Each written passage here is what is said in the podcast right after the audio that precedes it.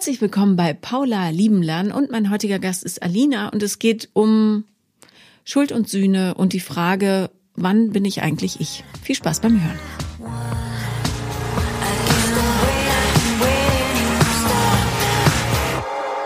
Herzlich willkommen, Alina.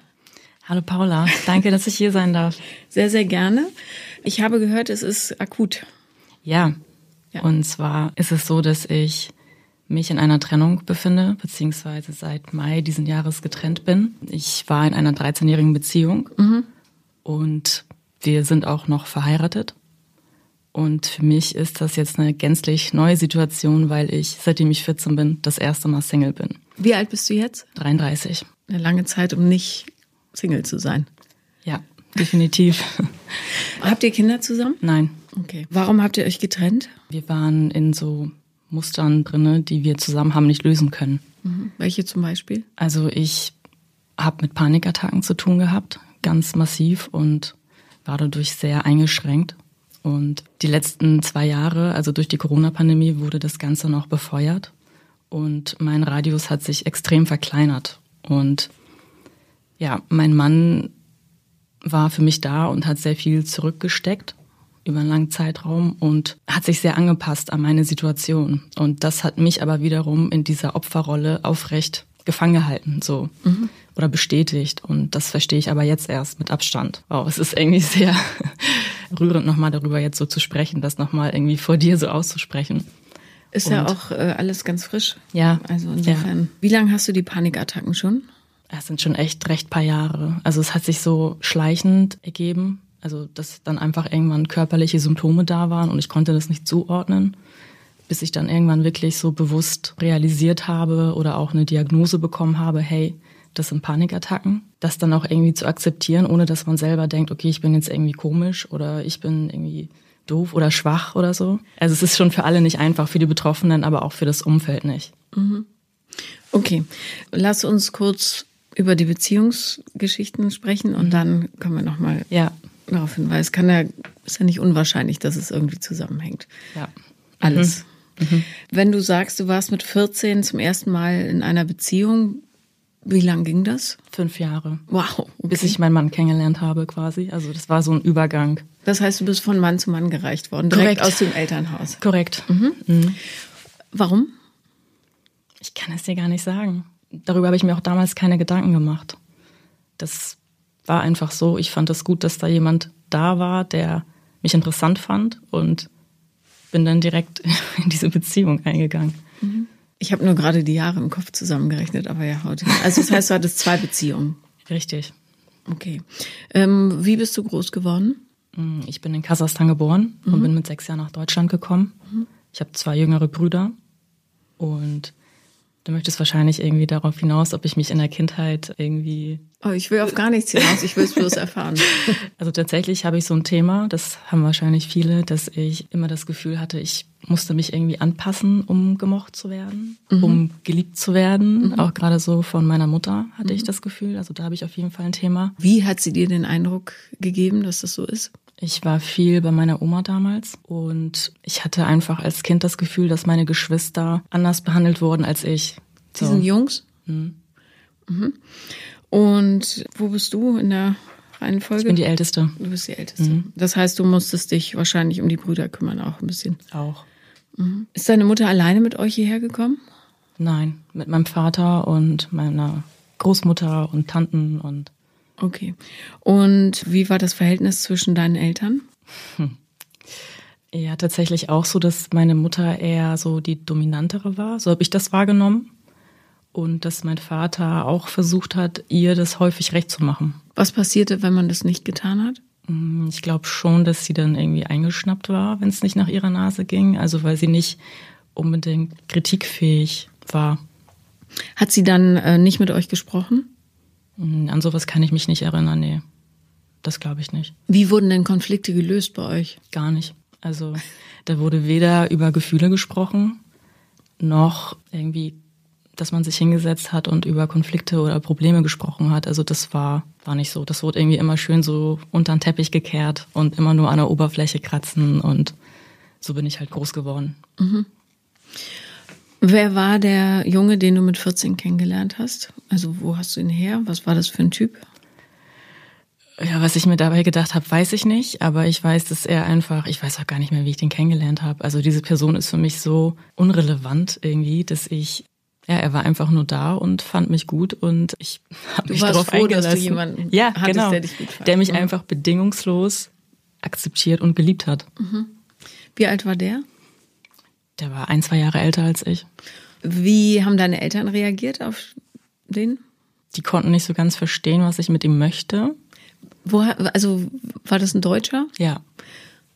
In der Schule, im Dorf? Im, nicht in der Schule, aber im selben Dorf, genau. Mhm, okay. Mhm.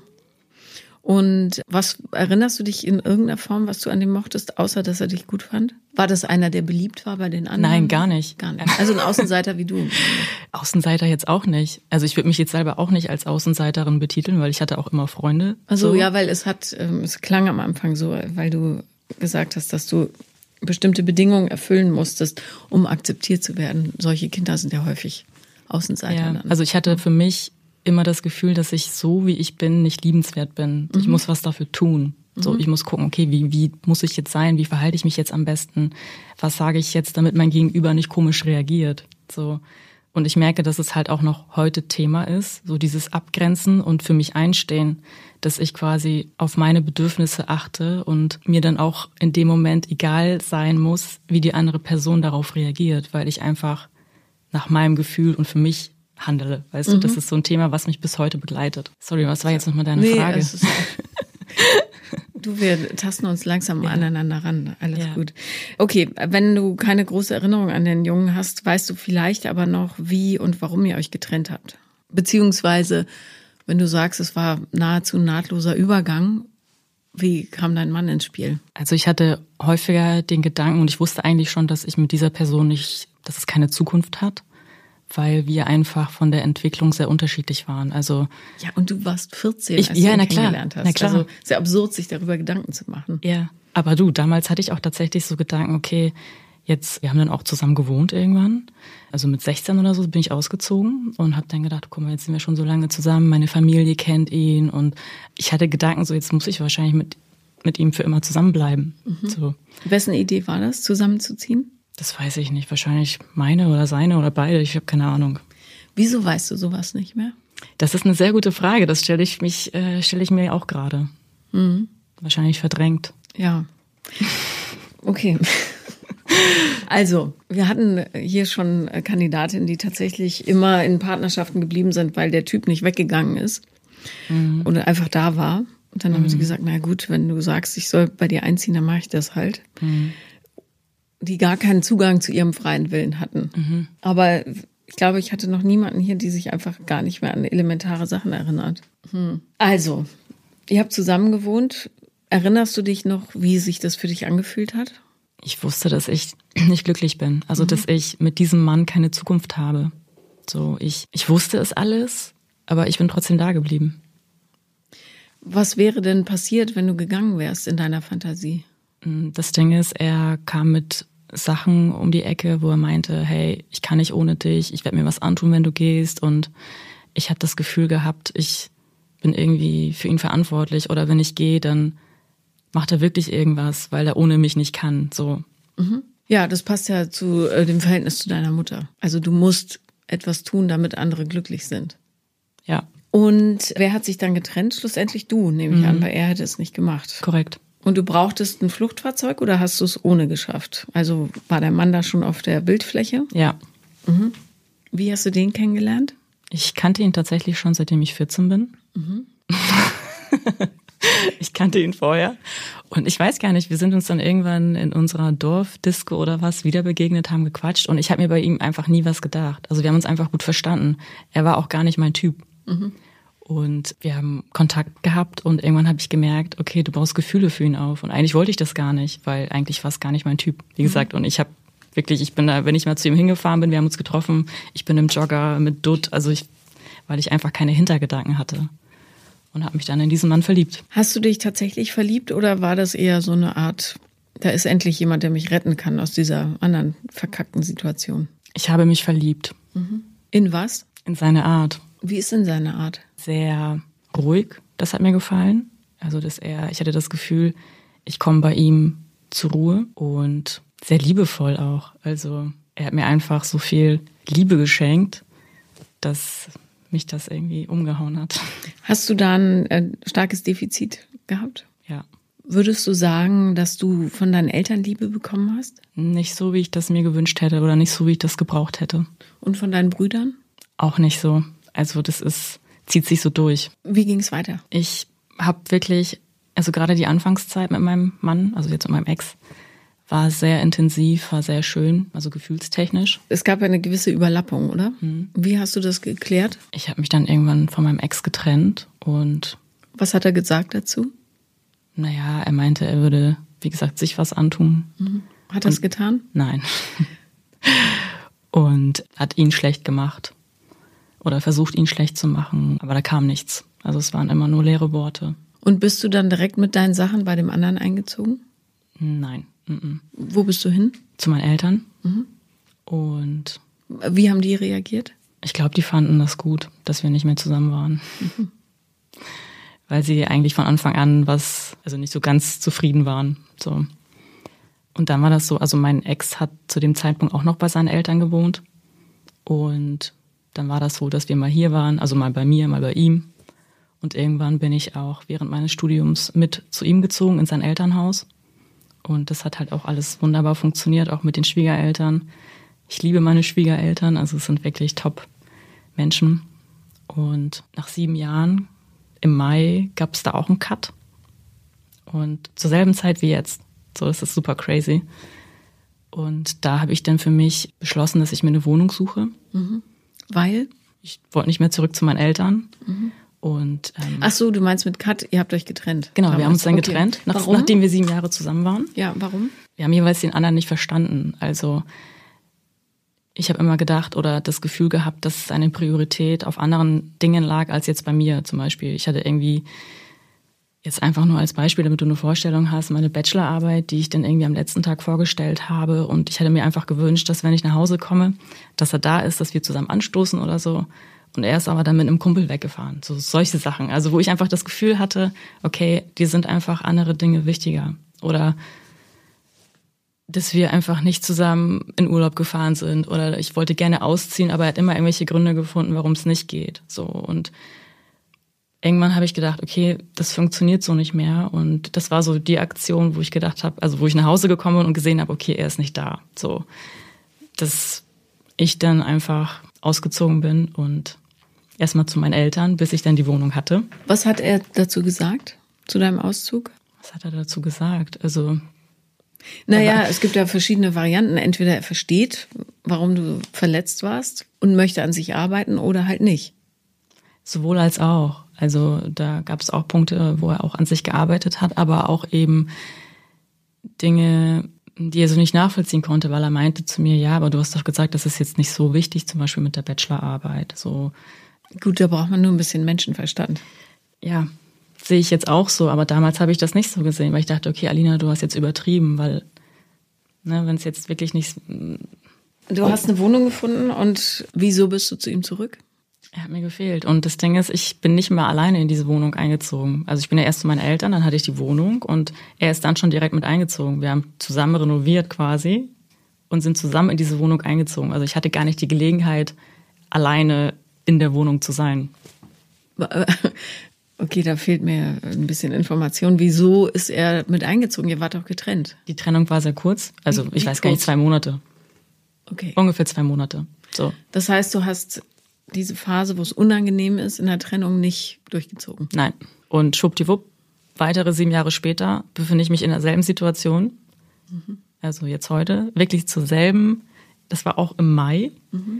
Und ja, mit dem Unterschied, dass es jetzt aber konkret ist, dass ich jetzt ausgezogen bin, dass ich jetzt alleine wohne, dass ich jetzt mich einfach in diesen letzten vier, fünf Monaten so krass weiterentwickelt habe, dass ich gar nicht hinterherkomme mit dem Verarbeiten, weil ich mir denke, wow, wie heftig hat sich mein Leben einfach verändert. Also, und ich selber auch in so kurzer Zeit. Zwei Fragen dazu. Wie hat sich das Zusammenleben angefühlt mit ihm? Zuletzt, ja, es war nicht mehr schön. Also, wir haben uns nicht gestritten oder so gar nicht. Wir haben auch noch die Nähe des anderen immer gesucht. Also im Sinne von, wir haben viel gekuschelt. Gab es Sex noch? Nicht mehr viel, nein. Mhm. Konnte ich irgendwie nicht mehr. Ähm, aber auch da habe ich immer gedacht, das liegt an mir. Mhm. Das liegt an mir, weil ich bin auch unzufrieden und ich habe ihn auf so ein Podest gestellt und habe gedacht, so an ihm kann es gar nicht liegen, weil das ist ein toller Mann. Es hat nur was mit mir zu tun. Es gibt ja viele tolle Männer und tolle Frauen, aber nicht immer sind es die richtigen für einen. Also ich, ich erinnere mich sehr, genauso lief meine Ehe. Mhm. Ähm, ich dachte auch immer, es liegt an mir, dass mhm. ich so unglücklich war. Mhm. Aber war einfach der völlig falsche Mensch für mich. Ja, und diesen Gedanken, Paula, also das, ich weiß nicht warum, das ist total bescheuert. Im Nachhinein denke ich mir, es gab so viele Anzeichen, Alina. Zum Beispiel, wenn er jetzt irgendwie tagelang mal weg war, weil er so ein Hobby hat, wo er dann auch mal für eine Zeit lang weg war. Was für ein Hobby? Er ist leidenschaftlicher Angler. Also auch dann auch mal nach Norwegen oder nach Frankreich oder so. Ich habe es richtig genossen, wenn er weg war. Und ich war anders, als wenn er da war. Und das war wirklich so, ich habe mir das selber nicht erklären können. Das war, auch er meinte so, hä, wenn ich weg bin, bist du doch auch anders. Oder wenn ich weg bin, dann kannst du doch auch Dinge eigenständig machen. Warum nicht, wenn ich da bin? Und ich war so, ich weiß es nicht. Aber ich habe trotzdem mir nicht den Gedanken erlaubt, so, dass es vielleicht was mit ihm zu tun haben könnte. So, weil. Ja, oder mit euch, ne? Mit uns, Fall. ja, klar. Ja. Mhm. Wenn man in so einer Beziehungsabhängigkeit ist, weil man kein Selbstwertgefühl hat und ja, versucht es irgendwie sich über einen anderen zu holen, dann gelingt es dir in der Beziehung nicht, in Kontakt mit dir selber zu treten. Und mhm. darum ist man wie so ein kleiner Roboter, wenn mhm. die Leute da sind und fühlt sich wahnsinnig erleichtert, wenn sie dann weg sind, weil du dann Zugriff zu dir selber hast. Und das Traurigste nach dieser Trennung war das meine Freundin, wir waren zusammen essen und ich habe plötzlich gelacht, sehr, sehr viel. Und dann sagte sie, da bist du ja wieder. Ich kriege gerade Gänsehaut, weil ich so einen ähnlichen Moment hatte, auch mit einer Freundin, die auch zu mir meinte, hey, ich habe meine alte Alina wieder, ich sehe sie gerade wieder in dir. Mhm. Ja, es ist krass. Und obwohl ich selber ja auch merke, dass ich mich verändere, dass Dinge plötzlich wieder möglich sind, die ich vorher gar nicht für möglich gehalten habe, auch aufgrund, also ich beziehe das jetzt auf die Panikattacken. Ich meine, ich sitze jetzt hier bei dir in Berlin, weißt du? Ich konnte mal eine Zeit lang nicht mal alleine einkaufen fahren. So. Obwohl ich das alles merke, fällt es mir immer noch schwer zu glauben, dass es was mit ihm zu tun hat, weißt du? Weil ich mich dann auch frage, okay, aber wäre das vielleicht egal, welcher Mann an meiner Seite wäre, ich wäre trotzdem so. Oder hat das jetzt was mit ihm zu tun? Weil ich weiß aus heutiger Sicht, dadurch, dass er mir so viel abgenommen hat und so verständnisvoll und sich selber quasi dann so aufgegeben hat, zu sehr angepasst an meine Situation, hat mich das halt in meinem Hamsterrad gefangen gehalten. Weißt du, was ich meine? Mhm. Klingt das verrückt? Nee. Aber es könnte jedermann sein. Ja, ne? Ja. Das hat, das ist jetzt nicht speziell er. Weil ich habe irgendwie, ich weiß nicht warum, das, das ärgert mich auch selber, weil das ist so immer noch irgendwo ein Festhalten, glaube ich. Weil ich hatte in meinem Kopf immer den Wunsch oder die Vorstellung, beziehungsweise bilde ich mir auch ein oder red mir ein, dass ich das auch gefühlt habe, dass wir füreinander bestimmt sind. Weißt also, du? ich glaube ja, du solltest mit jemandem oder wir alle sollten mit Leuten zusammen sein, mit denen man wachsen kann. Mhm. Du kannst nicht mit jemandem zusammen sein, weil dieses Gefühl der Liebe da ist, sondern du musst als Team funktionieren mhm. und ein Potenzial haben. So. Und wenn man in dem Zustand ist, in dem du noch bist oder warst bis vor kurzem, dann hätte es jedermann sein können. Es wäre genau das Gleiche passiert. Okay. Du hättest dich aufgegeben, um dich irgendwie passend zu machen und hättest keine Werkzeuge gefunden, du selber zu sein. Und ich glaube, dass diese ganzen, nicht die ganzen, natürlich gibt es auch andere Faktoren, die Angststörungen ja, hervorrufen und so weiter, dramatische Erlebnisse und, und, und. Aber ich glaube, dass ein ganz wichtiger Faktor davon oder daran ist, dass wenn du dich selber von dir wegtreibst, irgendein Mittel brauchst, um wieder mit dir in Kontakt zu kommen. Und so eine Panikattacke ist 1a, weil du, das ist ja wie so ein spontanes Locked-in-Syndrom. Du kannst mhm. ja gar nicht mehr raus. Ich interpretiere das immer so, dass es wirklich ein Hilfeschrei ist, mhm. ja, mit sich selber in Kontakt zu treten.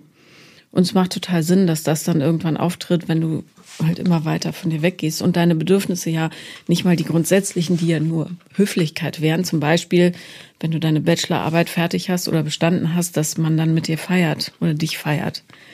Äh, wenn nicht mal das wahrgenommen wird, kann ich mir schon vorstellen, dass du dann stark reagierst. Mhm. Viele von diesen Geschichten, die passieren, Angststörungen und so weiter, sind meiner Meinung nach ja echt einfach nur Alarmzeichen hinzugucken. Mhm. Erinnerst du dich noch, wann du die erste Panikattacke hattest? Mhm. Das ist schon echt ein paar Jahre her. Wo warst du da? Ich kann es dir nicht sagen, Paula. Echt nicht. Also das war, wie gesagt, bis ich wusste, dass es Panikattacken waren, hat es auch echt ewig gedauert.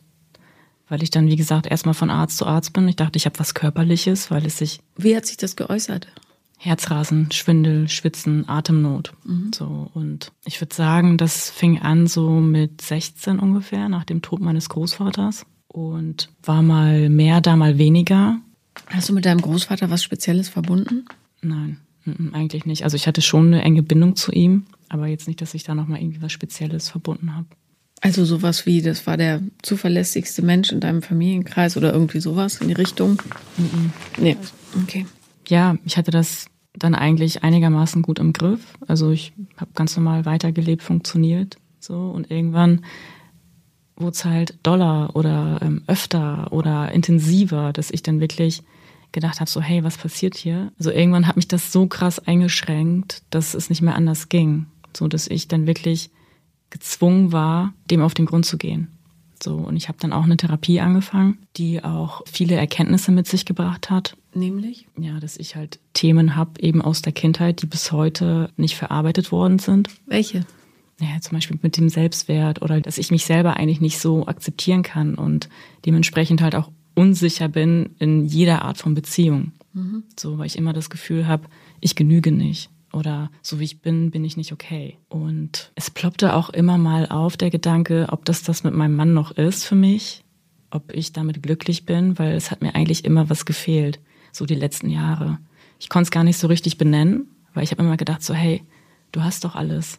Du hast einen tollen Mann, der dich unterstützt. Guck mal, obwohl du Panikattacken hast, er ist bei dir. So. Also Ich erwarte mal, dass äh, ein Partner bei dir bleibt, wenn du Panikattacken hast, weil das offensichtlich Teil deiner ganzen Geschichte ist.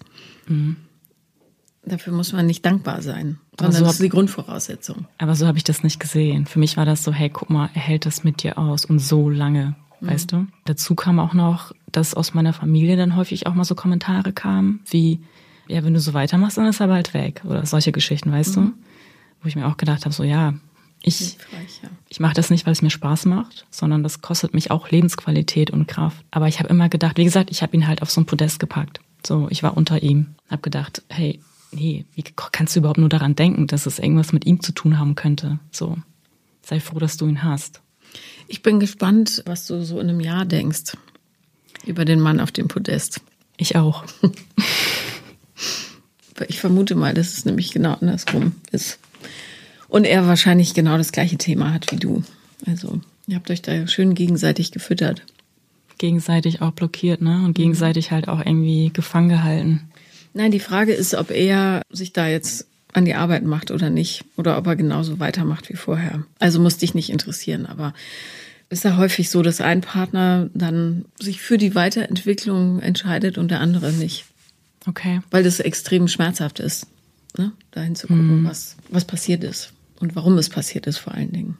Also was ich auf jeden Fall weiß, ist, dass er sehr viel angestauten Frust und auch Wut mir gegenüber hat, mhm. weil er meint, dass er im Nachhinein halt auch sehr gelitten hat unter der Situation, was mir auch leid tut, aber ich konnte halt nicht anders und er ist ja ein erwachsener Mensch, also er hätte A sprechen können und B ja seine Position da auch verändern. Du musst ja nicht dich kümmern so intensiv. Ja, also er hat ja auch mit mir gesprochen, so ist es nicht. Nur es kam bei mir nicht an und ich kam selber aus diesem Muster nicht raus. Ich konnte mir das selber nicht erklären. Also er hat sich neben mir alleine gefühlt, weil ich so sehr mit meiner Angst beschäftigt war. Hat er du? dir das gesagt? Ja. Und was hast du gesagt? Gar nichts. Ich hab's, es kam bei mir nicht an. Ich kann es dir gar nicht beschreiben. Ich habe mich, ich habe mich einfach immer schuldig gefühlt oder immer als Opfer gefühlt und gedacht so, hey, da hat noch jemand Erwartungen an mich, aber ich kann mich nicht mal selber irgendwie gerade ich nenne es jetzt einfach mal retten mhm. und muss noch gucken, dass ich ihn auch noch irgendwie versorgt bekomme. So doof das jetzt auch klingt, aber konnte ich einfach nicht. Trotzdem hat er als erwachsener Mensch ja die Verantwortung für sich selber. Also ja, musst ja in Beziehung nicht in diesem Unglück bleiben, bloß weil du Angst hast, dass danach nichts mehr kommt. Mhm. Ist ja nicht so. Ich genieße meine Entwicklung. Ich genieße die Freiheit, die ich jetzt schon irgendwie bekommen habe für mich. Aber gleichzeitig bin ich halt noch im Loslassprozess drinne und bin genauso noch im Verlust und Trauer und alles, was dazugehört. Das ist so seltsam. Es ist, das Neue ist spürbar da, aber dann irgendwie ist da auch noch dieses Alte, dieser alte Schmerz und ich würde gerne einfach nachhaltig loslassen. Mhm. Deshalb bist du hier. Deshalb bin ich hier. Alles klar. Okay.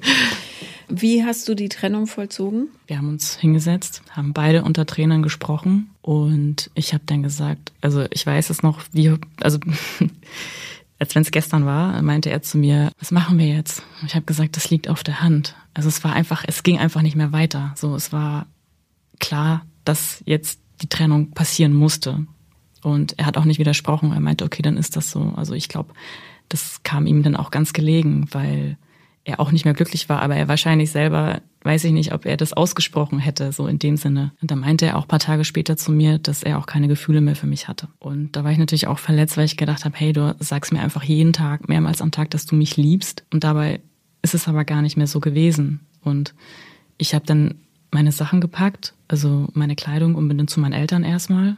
Dann war ich zwischendurch bei Freunden in Hamburg, dann war ich bei einer anderen Freundin und bis ich dann äh, meine Wohnung beziehen konnte. Also ich bin in eine neue Stadt gezogen und habe jetzt auch schon viele neue Leute kennengelernt und ich hatte den Impuls auch immer mal in der Beziehung. Ich wollte wissen, Alina, wie ist es, wenn du alleine lebst? Also wie ist es, wenn du alleine für dich sorgen musst? Schaffst du das überhaupt? Und habe mir dann auch in der Beziehung mal Wohnung angeguckt in Hamburg, die mal so vorübergehend, wenn jemand in Urlaub gefahren ist oder so für zwei Wochen vermietet worden sind. Aber da hat sich mein Kopf eingeschaltet und meinte, nee, das kannst du doch nicht machen. Also wie sieht's denn aus? Du bist verheiratet, du bist in einer Beziehung. Warum möchtest du jetzt für zwei Wochen mal alleine in Hamburg leben? So, ich habe mir das dann quasi selber verboten. Aber ich hatte immer mal so das Bedürfnis oder die Neugier, so wer bin ich eigentlich, wenn ich alleine lebe? Und tada, das Universum hat geliefert auf eine unschöne Art und Weise und nicht so, wie ich mir das eigentlich gewünscht hätte. Aber ich weiß einfach, dass es sein musste, weil ich anders nicht mich entwickelt hätte. Was wäre denn die Alternative zur Trennung gewesen? Die Alternative wäre gewesen, also es ist ja nicht so, dass wir nichts versucht hätten. Nur es war, wie gesagt, ich wusste, wenn er weg war für ein paar Tage, ich war anders. Aber ich hatte nicht die Lösung dafür. Obwohl es jetzt natürlich, ne, es ist glasklar. Aber zu dem Zeitpunkt habe ich das nicht sehen können. Obwohl es vor meiner Nase war. Ich habe es nicht wahrhaben wollen. So. Insofern glaube ich, wir wären einfach immer wieder an diesem Punkt gelandet. Und bei mir reagiert einfach mein Körper, weil ich meine Gefühle schwer wahrnehmen kann. Mein Bauchgefühl zum Beispiel. Ne? Oder irgendwie, ich habe das, glaube ich, eine Zeit lang immer verdrängt und weggeschoben. Und irgendwann reagiere ich dann halt körperlich. Mhm. So und Ist es jetzt besser geworden? Ja. Panikattacken auch? Ja. Hm. Wie gesagt, ich sitze hier bei dir in Berlin. Ja. Hattest du noch mal eine seit der Trennung? Eine, ja. Mhm. Wie, in welchem Rhythmus kamen die sonst so? Oh, zum Schluss war das echt, also eigentlich jede Autofahrt gefühlt. Das war immer so ein Hindernis und ja, relativ häufig.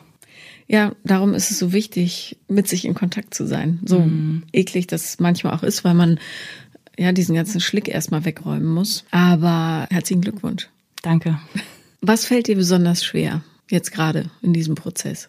Vertrauen zu fassen, glaube ich. Dass alles irgendwann auch für mich stimmig sein wird. Also, dass ich irgendwann sage, hey Alina, du bist okay, so wie du bist. Und dass ich mich nicht mit Situationen oder Umständen zufrieden gebe, einfach weil sie mir ein Gefühl von Sicherheit geben, obwohl ich mich da nicht mehr wohlfühle. Mhm. Obwohl ich da irgendwie rausgewachsen bin, so weißt du. Als ob ich mir immer wieder Schuhe anziehe, die einfach zu eng sind und irgendwann gammeln meine Zehen ab oder so. So würde ich das jetzt beschreiben. wow. Ja, sehr schönes Bild. Aber passend. Kannst du schlafen? Nein. Mhm. Also es fing äh, im Februar an dieses Jahr. Da habe ich, also wirklich, ich konnte sonst immer und überall schlafen. Ich habe selbst im Kino geschlafen. Ne? Und seit Februar massive Schlafprobleme. Also zwei, drei Stunden die Nacht, unruhig, immer wieder wach und keine Ahnung. Also es war die Hölle. Und es ist, es ist schon ein bisschen besser geworden, mhm. aber nicht so, wie es mal war. Akzeptier das als Teil des Aufräumprozesses. Okay. Stell dir vor, du bist die Müllabfuhr. Mhm die wie in Barcelona oder so nachts arbeiten muss. Und das ist das, was gerade passiert. Okay. Also äh, versucht es nicht wegzuschieben, mhm. sondern wirklich zu integrieren, diese Schlaflosigkeit. Mhm. Dass du nicht so eine Wut dagegen entwickelst.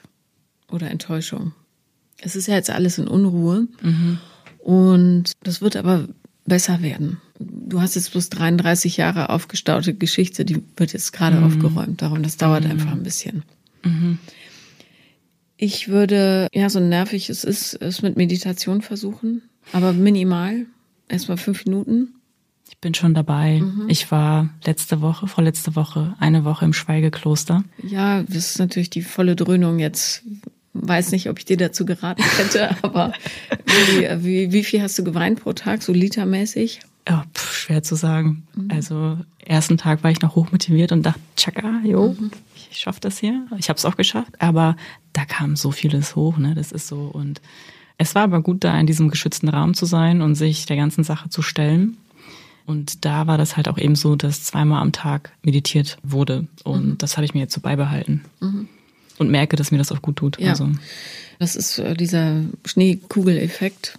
Du musst einfach manchmal warten, bis die ganzen Dinger zu Boden gefallen sind, damit du wieder siehst, was da eigentlich drin ist. Mhm. Aber ich würde mich jetzt auch nicht massiv damit unter Druck setzen. Also ja, ja, das ist Hardcore, das eine Woche zu machen. Das würde ich immer machen, wenn der Prozess schon wirklich am Abklingen ist, weil das zu, zu viel hochbringt, auch wenn du mm. eh nicht mhm. schlafen kannst und mm. so. Mhm. Aber gut, warum nicht Tempo machen, ne? Ja, das Ding ist, ich hatte jetzt halt auch meinen Urlaub und das ist mein erster Urlaub alleine, ohne mhm. Partner an meiner Seite. Und ich habe gedacht, okay, was machst du? Und kam unter anderem der Wunsch ins Kloster zu gehen, auf einfach um nur mit mir zu sein, ohne Ablenkung von außen. Ich fand es immer schön im Kloster, weil es so strukturiert ist und du hast so, mhm. das gibt einem total viel Ruhe. Ja, total. Dass du immer genau weißt, was als nächstes passiert. Nämlich nichts. also nicht viel zumindest. Wo zeigt sich denn diese gefühlte Einsamkeit am häufigsten? Ja, eigentlich, wenn ich abends zu Hause bin, alleine mhm. und dann irgendwie das Gefühl von Geborgenheit vermisse. Warst du denn geborgen in den Beziehungen, die du bisher geführt hast? Also wirklich? Also mit meinem Mann, ja. Also wurdest du tatsächlich gesehen? Ich frage das, weil du dich ja gar nicht gezeigt hast. Also ich denke schon, dass mein Mann mich gesehen hat. du meinst nicht? Nein, ich frage. Ich finde das eine interessante Frage, weil ähm, wenn Menschen sich immer nur durch andere zeigen mhm. oder durch die Bestätigung anderer, ja, mhm. überspitzt gesagt, dann vergessen die ja meistens, sich tatsächlich auszuleben, weil sie gar kein Gespür für sich selber haben, ja.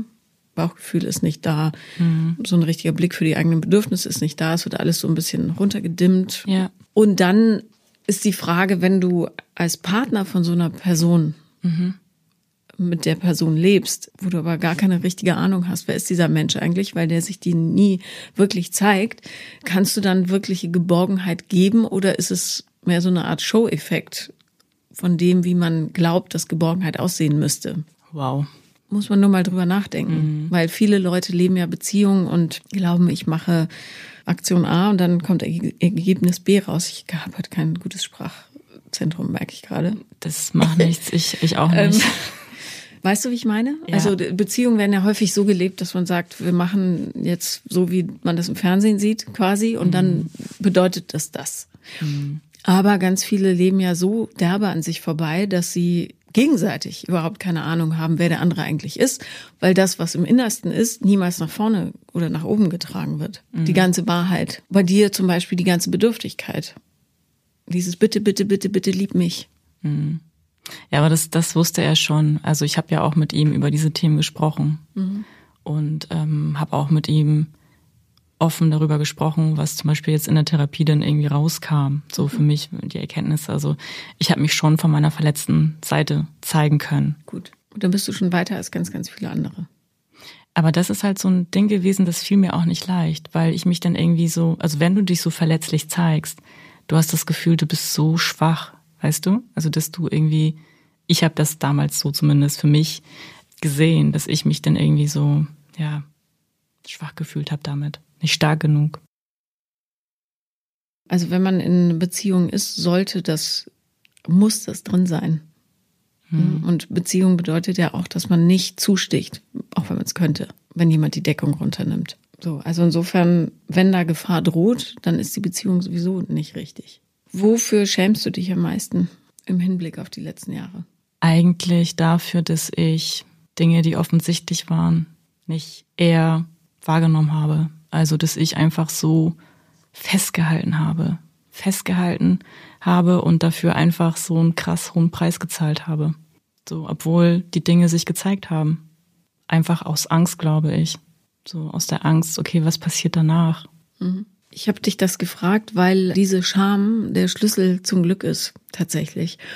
Wenn du loslassen willst und diese, dieses Bedauern der ganzen letzten Jahre loswerden möchtest, ja, musst du das integrieren irgendwie. Und das, was da meistens im Weg steht, ist diese unendliche Scham darüber, dass man es nicht besser machen konnte. Mm, genau. Darum ist die Lösung eigentlich sehr einfach und sehr schwer zugleich. Und es klingt so blöd esoterisch, aber dieses, du musst jetzt in diesen Verzeihensprozess eintauchen, mhm.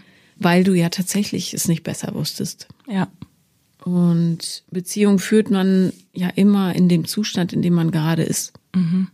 So, das bedeutet, wenn du völlig kaputt um es mal einfach zu mhm. sagen, in eine Beziehung gehst, dockt sich dieser andere Mensch an die kaputte Version an. Ja, mhm, damit klar. arbeitet der und ja. du umgekehrt. Ja. Und darum gehen beim Reparaturprozess häufig einfach Partnerschaften flöten, weil mhm. der eine die falschen Werkzeuge hat oder ja. keine Lust hat, mit zu reparieren, mhm. wie auch immer. Aber das tatsächlich zu verstehen, also auch körperlich, dass es okay ist und dass dich da auch, ja, wenn du so Gedanken hast, wie jetzt habe ich mir 14, 13, wie lang? 13. 13 Jahre genommen und ihm auch und so weiter. Was für komische Gedanken da hochkommen. Wenn du aber verstehst, dass das ja auch Teil deiner Entwicklung ist mhm. und du ihm nichts genommen hast, was er sich nicht selber auf den Teller gelegt hat, dann wird es leichter werden irgendwann. Okay. Also es gibt nichts, wofür du dich schämen musst, Du kannst trauern darüber, mhm. würde ich auch sehr empfehlen, mhm. richtig abzuweinen. Ja, mache ich. Gut. Aber ähm, diese Scham muss halt weg, weil es ja kein Verbrechen ist, es nicht besser zu wissen. Das tut gut, das gerade zu hören, auch gerade ihm gegenüber, ne? Also weil ich dann wirklich in der Position war und gedacht habe, Mensch, ich habe ja auch ihn so lange gefangen gehalten, so. Aber das jetzt nochmal zu hören, dass er auch selber für sich da hätte einstehen müssen und dass es nichts ist, wofür ich mich jetzt schämen brauche oder mir jetzt irgendwie mein Leben lang Schuldgefühle mit mir tragen muss. Also zumal ihr ja jung seid, ne? Weiß ich nicht. Also 33? Doch. okay. Und mit 33 war ich genau in demselben Prozess wie du. Wirklich? Ja, ziemlich genau. Okay. 34 war ich, ja. Okay. Und mir ist genau das Gleiche passiert. Also tatsächlich fast eins zu eins. Und ich habe ein posttraumatisches Belastungssyndrom entwickelt danach. Okay. Weil die Scham so groß war. Mhm. Ne? Aber tatsächlich hat der sich gar nicht bewegt. Mhm. Der hat noch in der Trennungsbegleitung, die es dann wurde, äh, gesagt, ich habe ja kein Problem mit der Beziehung, nur sie. Ah ja. Also okay. Mhm. Das Prinzip gar nicht verstanden. Mhm. Aber ich habe mich natürlich wahnsinnig geschämt, dass ich das meinen Kindern angetan habe und ich hätte ja eigentlich auch durchhalten können, so schlimm war es ja nicht, mhm. bla bla bla, mhm. was man dann so denkt. Aber, ähm, und auch wenn er sich für einen Weg entschieden hat, den ich nicht nachvollziehen kann, ist er trotzdem verantwortlich für sein Glück. Mhm. Genauso wie ich verantwortlich bin für meines und auch wenn ich ja noch echt viel Federn gelassen habe auf dem Weg ist es genau folgerichtig, wie es gekommen ist. Mhm. Ja, und in der Rückschau äh, sehe ich auch, was, also, oder verstehe ich nicht, was ich mir damals überhaupt dabei gedacht habe, so einen Partner auszuwählen. Echt krass. Ja, aus, aus totaler Bedürftigkeit heraus. Ja, ja. Weil ich dachte, der geht nicht weg, der tut mir nichts und so weiter. Aber in Wahrheit war das die totale Selbstbeschädigung, weil der mich in dem Fall gar nicht gesehen hat. Mhm. Und ich mich auch nicht zeigen konnte. Mhm. Aber daher weiß ich, dass das, was dir jetzt im Weg steht, und was vielleicht auch ja gerade an Sonntagen oder an Abenden absolut, so wahnsinnig schwer wiegt. Absolut. Mhm. Das ist diese Scham. Und wenn du die integrierst und verstehst, dass es wirklich ein Baustein zum Glück ist, dann geht sie weg. Okay, aber nochmal für mich zum Nachvollziehen, wie integriere ich das? Ja, also jedes Mal, wenn sie kommt, mhm. verfällst du nicht in diese Schockstarre oder in diesen Ekel oder mhm. was auch immer da kommt, mhm. sondern sagst, stark vereinfacht, finde deine eigenen Worte. ah, da bist du wieder. Mhm. Ja, und ich sehe dich. Mhm. Und ich verstehe auch, warum du da bist, ne? mhm. damit ich nochmal mir das Ganze angucke. Aber ich ähm, du bist hier falsch am Ort, weil Scham ist hier nicht das Thema, sondern zwei Menschen, die in Entwicklung sind mhm. oder waren mhm. und sich dafür entschieden haben, besser zu werden. Ja. Und zwar ohne einander. So ungefähr. Okay. Also ganz einfach gesagt, drück sie nicht weg, sondern fühl sie. Mhm. Aber ohne hysterisch zu werden. Mhm. Ja, sondern verstehe, dass sie da ist und dass es okay ist. Und muss nochmal zu sagen, Gefühle sind keine Fakten, sind mhm. einfach nur Gefühle. Äh, und die bedeuten gar nichts. Die sind nicht die Wahrheit oder die Lösung oder so, sondern die mhm. sind einfach da, damit du genauer hinguckst. Mhm. So. Und ich kann es dir gerne schriftlich geben. Der Typ ist heilfroh, dass er dich los ist. In Wahrheit. Wenn dieser Prozess vorbei ist. Nicht, weil er dich nicht lieb hat, sondern weil es für ihn auch die falsche Beziehung war. Okay. Ne? Und dadurch, dass ihr euch jetzt getrennt habt, gebt ihr euch beiden die Möglichkeit und den Raum, den richtigen Menschen zu finden. Und den richtigen Zustand vor allen Dingen. Und ich würde dir extremst davon abraten, dich in irgendeiner Form dem Dating oder sonst was zu nähern jetzt. Mhm. Auf gar keinen Fall. Mhm. Da wäre ich auch überhaupt noch gar nicht Gut. ansatzweise bereit für. Aber auch wenn irgendeiner an dich ranschwänzelt, guck dir das genau an und lass es lieber, weil es kann gut sein, dass du wieder in dieses Muster fällst. Ah, da ist jemand, jetzt mhm. bin ich mhm. wieder besser mhm. als vorher. Weißt du? Mhm. Wenn du Sonntag durchhältst, ohne darüber nachzudenken, das, oder was heißt durchhältst, aber wenn du einen Sonntagabend, mhm. äh, wenn du ins, ins Bett gehst und merkst, ah, heute habe ich überhaupt nicht an diese Schwere gedacht, die man so als an Single-Sonntag hat. Ich habe nicht zu schnellen Mitteln gegriffen, um das irgendwie zu betäuben mhm. oder so. Dann bist du durch. Okay. Wie lange hat es bei dir gedauert? Du, ich, du bist sicher schneller als ich. Ja, ich möchte jetzt ungern eine Zahl nennen. Okay, okay. Aber Lange. es macht nichts. Mhm. Ja. Was total hilft und äh, auch den Prozess beschleunigt, ist, wenn man ganz, ganz viele Sachen macht, die man normalerweise so als Paar machen würde und die alleine tut. Also mhm. sich damit konfrontieren, alleine essen gehen abends. Mhm. Keine Ahnung, alleine ins Konzert gehen. Mhm. Gut, alleine ins Museum macht man ja manchmal, aber irgendwie so ja. Dinge, wo du, wo du es merkst, ja, mhm. dass du, ach, jetzt hätte ich gern jemanden dabei oder so. Mhm. Mach die alleine. Und okay. all das, was in dir hochkommt, an Gedanken und Gefühlen, mhm. guck dir das genau an. Scham. Die gucken alle oder die denken bestimmt, ich bin Single oder niemand mag mich, ich habe keine Freunde, was weiß ich. Ja, also dein Hauptthema mhm. oder äh, Angst oder Nervosität, wie auch immer. Ja, guck dir das alles genau an und drück es nicht weg. Mhm. Stell dir das, jedes Gefühl wie so ein Raum vor, wo sich eine Tür öffnet. Geh rein, mach die Tür nicht zu. Ja, und wenn du im Restaurant beispielsweise anfangen musst zu weinen, mach das. Dann geht's schneller. Ist einfach so. Okay. Ja. Und dann kommt wieder ein Punkt, wo man so ein bisschen aufpassen muss, weil wenn man niemand mehr braucht, muss man aufpassen, dass einem das nicht zu anstrengend wird, ne? Der menschliche Makel. So ja. beim anderen. Aber ja. du bist ja noch lang nicht. Also ja. insofern, jetzt geht es erstmal darum, nicht in so Beziehungsabhängigkeiten zu geraten, mhm. wo du dazu neigst, ja, dich mhm. aufzuwerten durch jemand anderen mhm. und vor allem die Gefühle nicht immer wegdrücken zu wollen. Ja. So, sondern die sein zu lassen und so zu integrieren, indem du sie eben sein lässt. Mhm. Ja, und dann gerne auch darauf schauen, wann wirst du getriggert? Also wann kommt es hoch? Ja. Wie sind die Situationen? Was ist mhm. gerade passiert?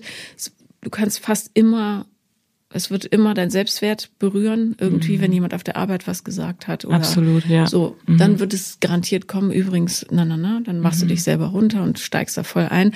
Schreib dir das auf. Je häufiger du es machst, desto schneller kannst du dich raus snappen. Okay. Mhm. Es geht ja nur darum, zu sehen. Mhm. Also achtsam mit seinen Gedanken und Gefühlen. That's it. Ja. Und es aushalten. Es wird jetzt unangenehm. Mhm. Ja, das, du, das ist es schon die letzten Monate. Ja. Ja, aber bin ziemlich sicher, Panikattacken, wenn du voll in Kontakt mit dir bist, wirst du keine mehr haben. Ziemlich sicher. Ja, das wäre echt mega. Ja. Das wäre wirklich mega. Ja, ich hatte einmal eine, das war richtig beschissen. Ist heftig, ne? Ich dachte, ich sterbe. Ja, das, das ja. kann ich voll und ganz nachvollziehen war ich im Krankenhaus und habe, ähm, da war eine ganz süße Assistenzärztin, die hat mich direkt in die Notaufnahme geschliffen und mich gar nicht untersucht, sondern mich nur in den Arm genommen. Da habe ich dann zehn Minuten Rotz und Wasser geheult. Ja. Und dann hat sie gesagt, so, jetzt machen wir nochmal ein EKG. Mhm. Einfach nur so ja. für die Abrechnung ja. und dann ist gut. Ja, es ist krass. Also der Körper, das ist dann ja einfach, du bist in einer Notsituation, ne? Mhm. Also da schießen ja jegliche Hormone irgendwie durch den Körper. Ja, und vor allem dieses, ja, ja, das ist ja, furchtbar. Ja. Das ist wirklich furchtbar. Und insofern bin ich froh, dass jetzt so viel mehr wieder möglich ist für mich. ja, it's all in the head. Mhm, absolut. Ja. Und ähm, weißt du, sollte noch mal eine kommen, dann kannst du einfach schauen, in was für eine Situation habe ich mich gebracht, die mich so von mir selber weggetrieben hat. Mhm. Auf den Körper ist ja Verlass. Ja, Also du hast gar nichts falsch gemacht. Das nochmal zum Abschluss. danke. Falls du noch eine Frage hast, wäre jetzt der Moment. Habe ich. Wie finde ich denn raus, wer ich eigentlich bin? Das ist jetzt so eine komisch gestellte Frage, aber weißt du, was ich meine? Mhm, sicher, hängen wir einfach noch eine Stunde dran. du findest raus, wer du bist, indem du ganz, ganz genau darauf achtest, was du möchtest. Wirklich tief in dir drin. Und das ist ein bisschen tricky. Du musst dazu quasi ausschließlich auf dein Bauchgefühl hören, was eine kleine Baustelle bei dir ist. Aber man kann es relativ easy lernen, finde ich, wenn man mit ganz, ganz kleinen Schritten anfängt. Und äh, schade, dass du meinen Kurs nicht mitgemacht hast. Der geht genau darum, du übst im täglichen, im ganz, ganz kleinen, auf dein Bauchgefühl zu hören, indem du quasi alles, das ist am Anfang ein bisschen anstrengend, aber du kommst relativ schnell rein, indem du alles, was du tust oder jede Entscheidung, die du triffst, hinterfragst. Ist es wirklich das, was ich will? Okay. Ist es wirklich das, was ich eigentlich antworten wollte? Ist es wirklich das, äh, keine Ahnung, wenn dich jemand um Gefallen fragt, kannst du heute länger bleiben, kannst du den Dienst übernehmen oder sowas? Oder lassen sie mich an der Kasse vor oder schneidet dich jemand ab im Straßenverkehr? Keine Ahnung. Ja, du musst im Kleinen üben, ja, achtsam zu sein. Und dann irgendwann hast du es im Großen auch. Und dann weißt du, wer du bist, Okay. weil keine Schicht mehr drüber ist. Ja, okay. So. Und dann stellt sich wahrscheinlich auch automatisch das Selbstbewusstsein an. Ja, Okay. weil du äh, Standards setzt und Niveaus, unter denen dich niemand behandeln darf. Ist vielleicht im Umgang mit anderen für dich auch noch wichtig, auch interfamiliär? Ist das die Tiefe, die ich mir wünsche oder nicht? So, wenn nicht, sprich's an. Völlig unabhängig davon, ob eine, was für eine Reaktion kommt. Die meisten aus der Elterngeneration haben ja zu viel Angst, um da die Tür aufzumachen. Gerade interessanterweise Menschen aus der ehemaligen Sowjetunion, wo es äh, so eine, so ein, das ist ja nicht mal ein verstecktes Matriarchat, aber die sind halt knüppelhart, die Frauen da. Mussten sie sein. Ja. Setz einfach Standards, wie man dich behandeln darf. Und wenn du das weißt, dass es nicht stimmt für dich, Ja. dann interagierst du da nicht weiter. Wenn du den Wunsch hast, mit deinen Eltern Kontakt zu halten, mach das auf einem auf eine Art, die für dich erträglich ist.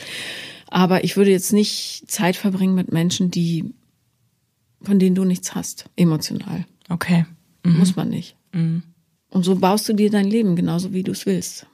Und das Schöne daran ist, dass alles automatisch an seinen Ort fällt. Immer. Kannst du das ein bisschen genauer erläutern? Also, wenn du dich in einer bestimmten Weise verhältst, bekommst du immer das Ergebnis, was zu dem Verhalten passt. Okay. Das heißt, je höher du dein Niveau setzt, desto besser das Ergebnis für dich. Okay. Und das betrifft alle Bereiche des Lebens. Man muss nur den Mut haben, das durchzuziehen. Aber da kommst du hin. Ich würde es mir für mich wünschen. Ich wünsche mir das für dich auch. Danke. Danke, dass du da warst. Danke, dass ich hier sein durfte, Paula. Das war Paula lieben lernen. Und wenn ihr auch mal dabei sein wollt, dann schreibt mir am besten auf Instagram, The Real Paula Lambert bin ich da, oder eine Mail an paula at paulalambert.de. Die andere E-Mail-Adresse gilt aber auch noch. Und ihr wisst, wenn ich nicht direkt antworte, schreibt nochmal und nochmal. Danke.